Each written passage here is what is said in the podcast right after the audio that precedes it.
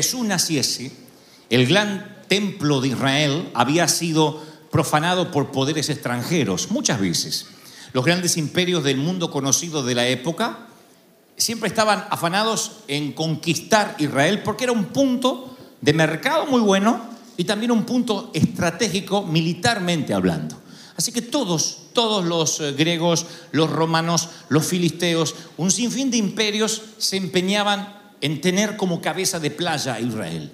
Y cuando venían, obviamente les tocaban el punto débil de los judíos, que era el templo. Lo habían profanado muchas veces, lo habían destruido varias veces, o por lo menos cambiado el sentido de lo que era el templo. Y la historia dice que una revolución, unos, una suerte de disidentes judíos que en cierta ocasión se rebelan contra Roma. De hecho, hacen dos guerras internas contra el imperio romano. Se llamaban los macabeos, porque seguían a su líder, el Che Guevara de la época, Judas Macabeo. Y se reconoció como la eh, revolución macabea. Eran disidentes, eran terroristas del sistema, atacaban al gobierno de facto, al gobierno imperialista, a los que por una cuestión antidemocrática habían profanado Israel y obviamente su templo. Entonces, cuando en una de esas guerras los macabeos recuperan el templo, lo vuelven a santificar o lo vuelven a dedicar con hojas de palma. Era lo único que tenían. No tenían ofrendas de oro, no tenían desfiles militares de infantería para rededicar el templo. Entonces lo hacían con hojas de palma. Era el recurso de los pobres para darle un poco de dignidad a recuperar el templo. Por consecuencia, la palma era un grito de guerra. No era, bueno, no encontramos rosas y le tiramos palmas al Señor. El arrojar palmas delante del Señor era un símbolo político para Roma y para los judíos, como hoy el burro, como el tío San, como el elefante. Era un símbolo político como tienen los republicanos, los demócratas. Y tirar palmas en la entrada de Jesús a Jerusalén era como agitar una bandera roja delante del toro para César, para el procónsul, para Pilatos. Era decir, he aquí nuestro libertador en dos, tres días recuperará el templo, los echará a todos ustedes y este será nuestro rey. Jesús no hablaba de un reino terrenal. Él no iba a pelear. Él iba a dejarse inmolar en la cruz. Pero cada vez que ustedes recuerden un domingo de palmas, sepan que las palmas significan la revolución. La revolución que nunca ocurrió. Tomen a cualquier judío y díganle, ¿qué significa la palma para ti? Y si ese judío no cree en Cristo, no es mesiánico, te dirá frustración.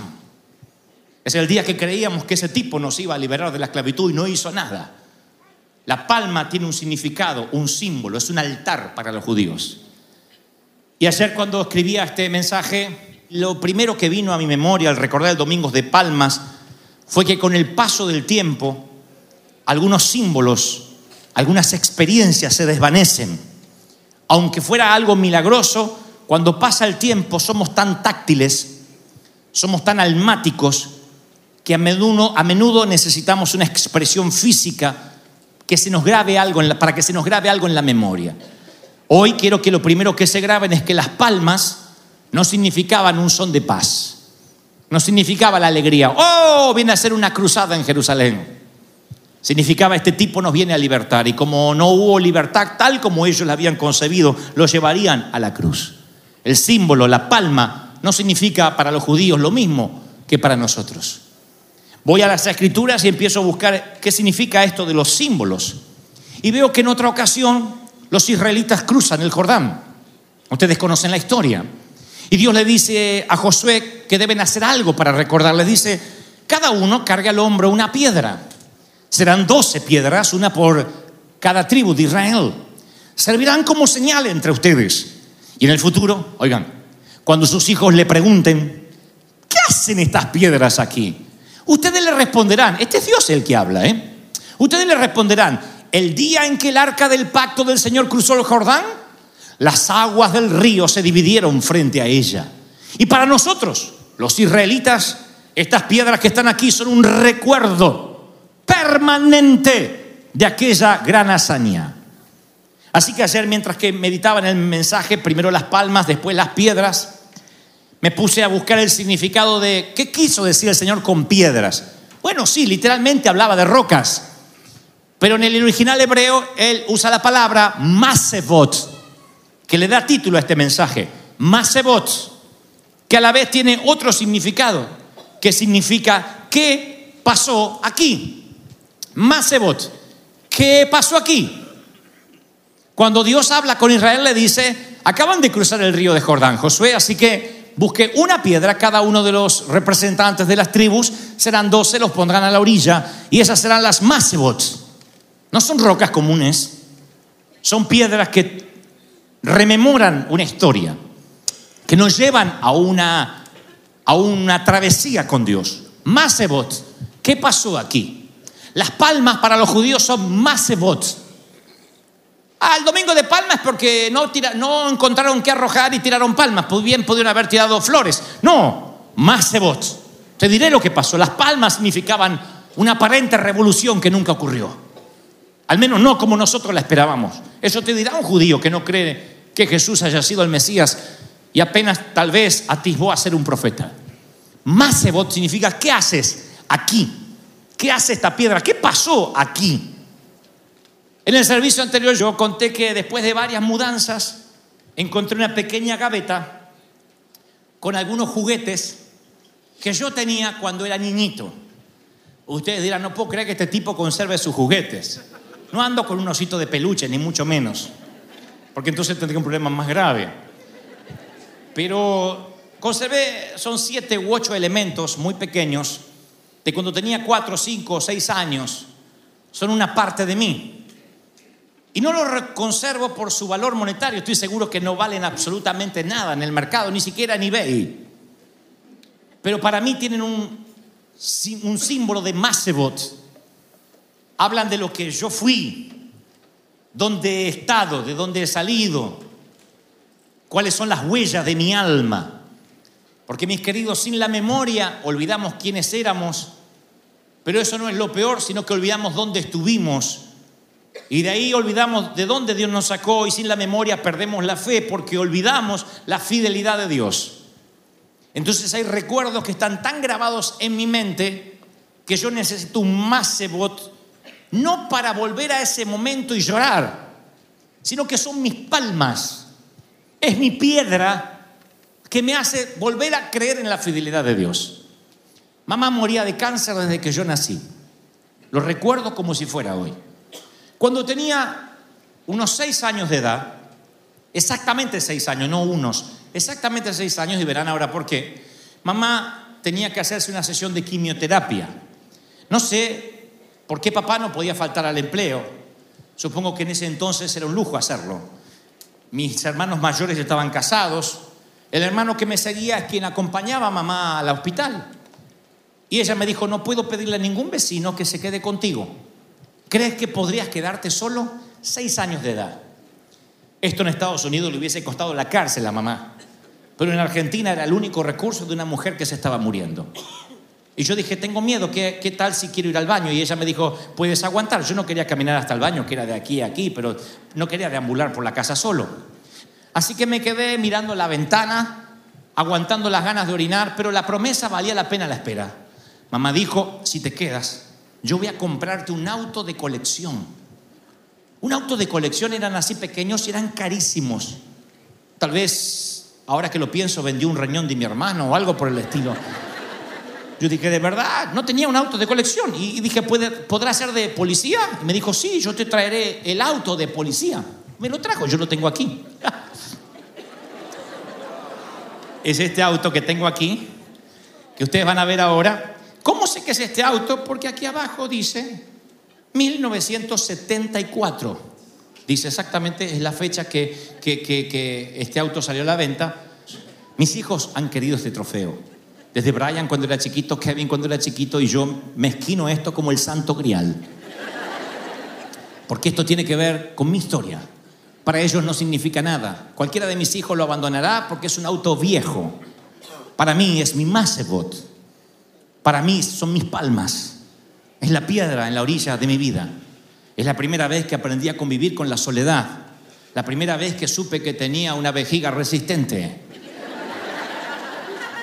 Y la primera vez que me di cuenta, realmente, fui consciente de que mi mamá se iba a morir. Un año después conocíamos a Cristo y el Señor me regalaría a mi mamá por 40 años más, porque Dios es fiel.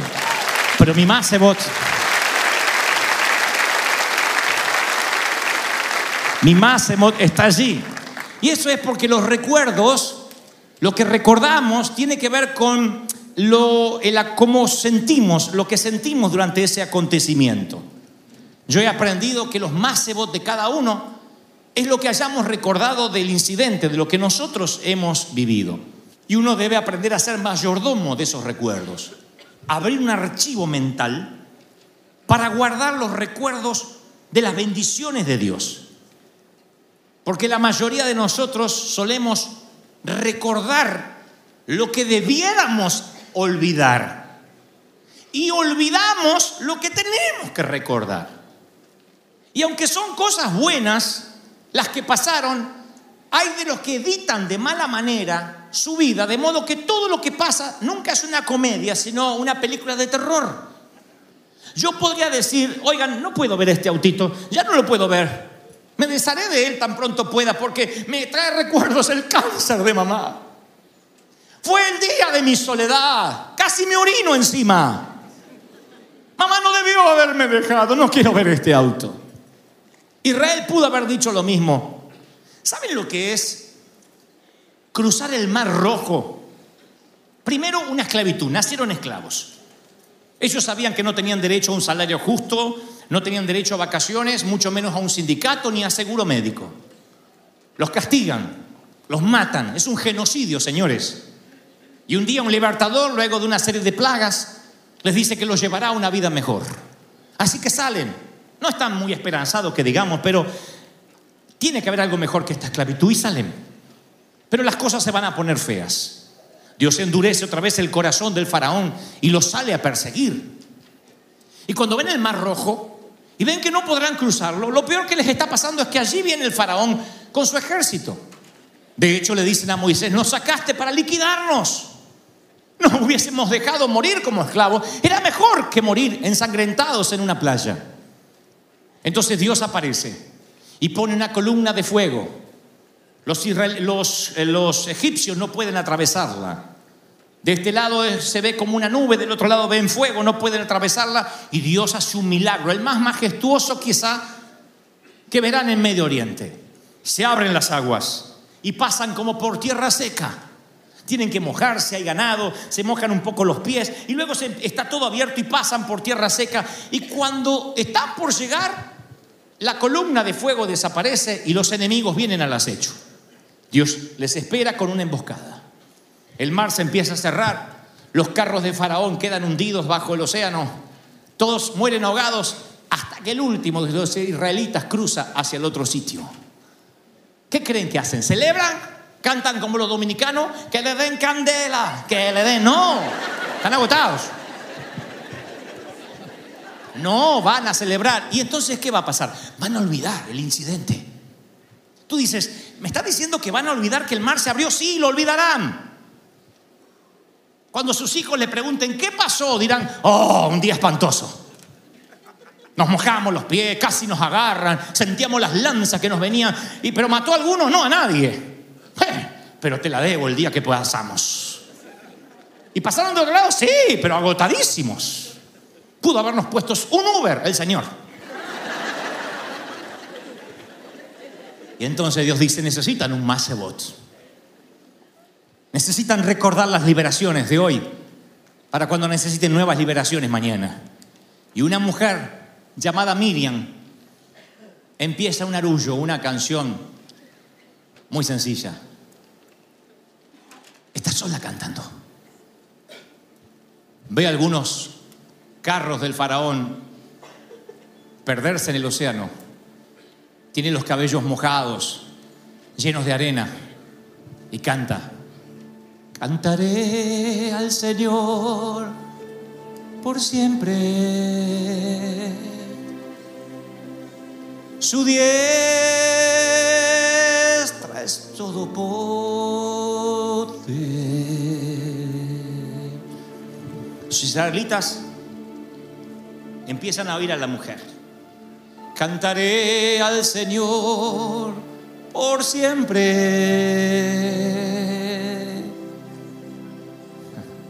Su diestra es todo poder.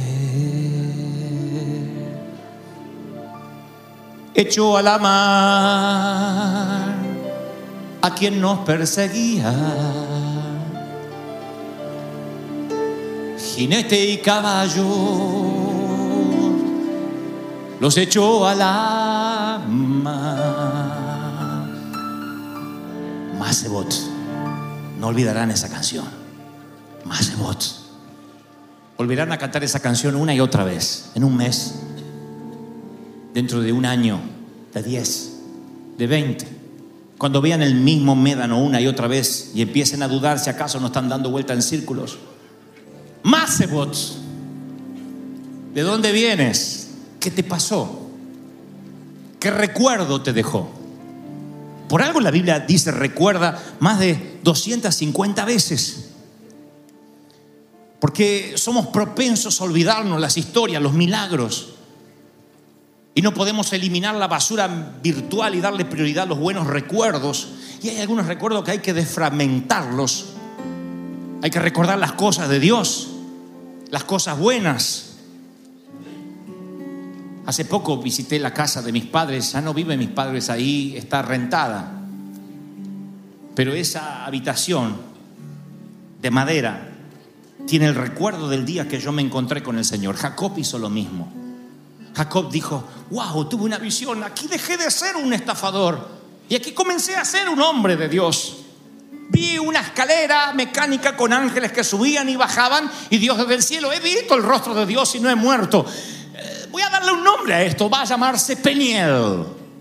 Sea que escribas una canción, un poema o le des un nombre al sitio. Es tu lugar de los buenos recuerdos. Yo siempre me pregunté, ¿habrá vuelto Abraham al monte Moriat donde Dios le impidió matar a su hijo? Si no volvió porque la vejez no le permitía subir la montaña, mínimamente tuvo que haber tenido un cuerno de recuerdo de aquel carnero trabado en el zarzal. ¿Habrá llevado saqueo a sus nietos al árbol? Suban. En ese árbol yo vi al maestro y él me vio. Vino a casa, levantó la, la vista y me vio en el árbol. No creo que haya sido un hombre que diga, ah, no me interesa ese árbol, para mí no significa nada, simplemente un poco de arbusto. ¿O no? Si yo puedo conservar un pequeño autito de mi niñez, él habrá de alguna forma conservado el árbol. ¿Cuántas veces Pablo se habrá detenido en el marcador de milla donde fue tumbado camino a Damasco? Y a sus amigos le habrá dicho, miren, eh, hasta aquí yo era Saulo. Fue aquí que yo ya era de algún modo Pablo. Este fue el sitio. Aquí yo quedé ciego, pero les aseguro, fue la primera vez que realmente tenía algo para ver. Dudo que aquí haya quedado ciego. Yo creo que era ciego antes. Porque perseguía a quien no había conocido. Pero aquí Él, Él me predicó en persona. Él vino y me dijo, ¿por qué me persigues? Él, aquí, en este lugar, Él, Él. Si hay fe, si Dios lo hizo en el pasado, acordaos, tened memoria, yo no cambio, dice el Señor de señores. Hace vos. Alguien tiene que decir amén. Y si no quieres tener tus recordatorios porque no sabes editar, entonces Dios se ocupará de dejarte una marca como a Jacob, luego de pelear con el ángel. Porque cuando la vida te golpea y cuando el Señor te quiebra, en algún punto te hace dependiente de Él. Y editas, porque, a ver, tú estás pensando ahora, ¿a, qué nos quieres llevar, Dante? Que, que todos tenemos que tener un momento, bueno, yo no tengo mi canción con Dios. Otros dicen, "Eh, no, no recuerdo ningún gran milagro como que merezca una piedra, pero te diré, hablaremos de un recuerdo triste, el cualquiera que tengas en tu vida. Un luto, ¿qué te parece un luto? O, o un divorcio, que es como un luto, nada más que sin cadáver. Tú atraviesas las aguas del divorcio, por alguna razón que no viene al caso ni compete a lo que estamos hablando. ¿Cómo te lo explicas y cómo vas a administrar ese recuerdo? El divorcio va a ser una manera de aprender y reedificar tu nueva vida, un catalizador, o una jaula que te deje por siempre encerrada o encerrado tras las rejas de mujer u hombre divorciado. La manera que administres y te expliques lo que pasó. El divorcio, si ocurre, vas a tener que explicárselo a tus hijos y a la gente que te pregunte. Gente que no estuvo dentro de vuestro matrimonio dirás, pero se hacían linda pareja. Ay, pero qué pena, qué locura, ¿qué vas a hacer solo? ¿Qué vas a hacer sola? Todos opinarán. Entonces lo podrás racionalizar o espiritualizar. Podrás decir que es por la genética. Tus padres se divorciaron, se supone que tú debas hacer lo mismo. O quizá puedas darle una explicación más espiritual. O decir, éramos incompatibles. O buscarle una beta romántica, no nos amábamos y punto. Sea lo que sea, como te lo expliques, determinará la manera que ese recuerdo te afectará o te impactará. Si te impacta, vas a capitalizarlo, vas a decir, bueno, no es lo que yo hubiese planificado para mi vida, nadie va al altar a casarse y planifica ir a una corte luego de divorcio. Pero si la vida, si el infortunio te lleva a eso, si el destino te lleva a eso, entonces tú tienes que decir, a ver, ¿voy a sufrir por esto? ¿O voy a defragmentar los recuerdos tristes? ¿Los voy a dejar como que no existieron? ¿Voy a aprender de esta experiencia? ¿Voy a poner una piedra? Más cebots. Para que cuando mis hijos me digan, ¿qué pasó aquí? Yo no le tire veneno en contra de su padre o de su madre. Yo no digas que me engañó, es que me fue infiel, es que fue una porquería, un machista. No, hijo, no pudimos continuar juntos el camino de la vida. Pero sabes, fui más espiritual. Amé más a partir de esta piedra. Dios me enseñó. Tú decides qué editar. Las partes oscuras si te las quedas y es una película de terror. O te quedas con las partes buenas y tu vida es un cuento. Mi vida nunca fue un paseo por el parque. Podría contarte las partes más oscuras y lloraría a todo el mundo. Podría hablarte de mi soledad, de los traumas, de los bullying. Yo podría dar cátedra de las tristezas y todo el mundo me llevarían a vivir con ustedes y me pondrían en la mesita de luz. Podría dar lástima. Pero cada piedra de mi vida, como el autito que conservo, cada piedra como mi canción, vine a adorar a Dios. Esa canción habla de un momento en que encontré al Señor. No hizo olvidarme el tiempo que lo busqué y no estaba. Me hizo olvidar los tiempos en que me sentí ninguneado, que la doctrina me dejó a un costado. No sé si puedo ser claro en lo que trato de decir, pero la palabra dice que a los que le aman a Dios todas las cosas les ayudan a bien. Romanos 8, 28. Hay momentos que hay cosas que parecen sin sentido. El tema es cómo te explicas lo que pasó. Dios tiene planes que te sobrepasan. Y el agotamiento a veces no te deja ver esos planes.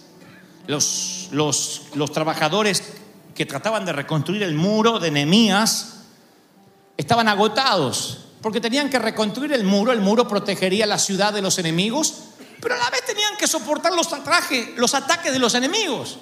¿Saben lo que es estar trabajando y ver por encima de la pared que vienen los enemigos a matarte? Sí sabes.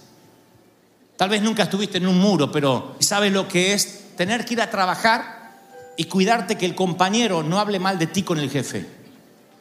Que no te serruche en el piso. Que un lambiscón no consiga tu puesto y de pronto el jefe no valora tu esfuerzo porque prefiere las mejores piernas o el escote de la chica más joven. Tú sabes lo que es no poder ir a trabajar tranquilo y esperar que una daga te atraviese el corazón. Te agota, ¿no? Tú dices, un poco de paz, solo quiero trabajar, solo me estoy ganando el trabajo, el pan. Y sin embargo tienes que defenderte de los enemigos. Esto pasaba con Nehemías. Tuvieron que tomar una pala, un martillo y una espada en la otra. ¿Saben lo que es trabajar con una espada? ¿Quién alienta a esa gente? Nehemías sabe cómo. Nehemías les dice, acordaos, muchachos, sigan trabajando. Muy bien esa piedra. ¡Ey, ey! Coloca mejor ese ladrillo. ¿Nunca has puesto un ladrillo en tu vida? Señores, qué difícil estar trabajando y estar pendiente de que no nos maten. Ok. ¿Les contaron sus padres acerca de la canción de Miriam? ¿Saben lo que digo? Señor, la de mariachi. No, la de Miriam.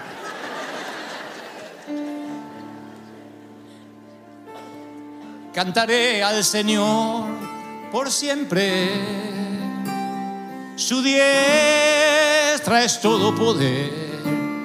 A esa la cantaron cuando cruzaron, sí. Durante. Sí. Hecho a la mar. Quien los perseguía. Jinete y caballo. Hecho a la mar. Hecho.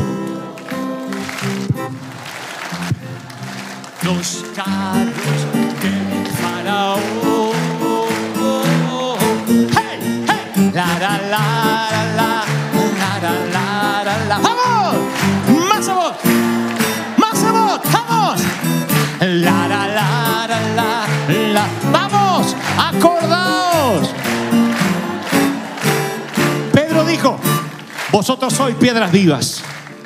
Vosotros sois piedras vivas. Y la palabra es, eres una piedra en silencio, eres una piedra viva. Tú puedes ser más cebot. Tú puedes vivir una vida de modo que el que te vea exija una explicación. ¿Cómo haces para estar alegre?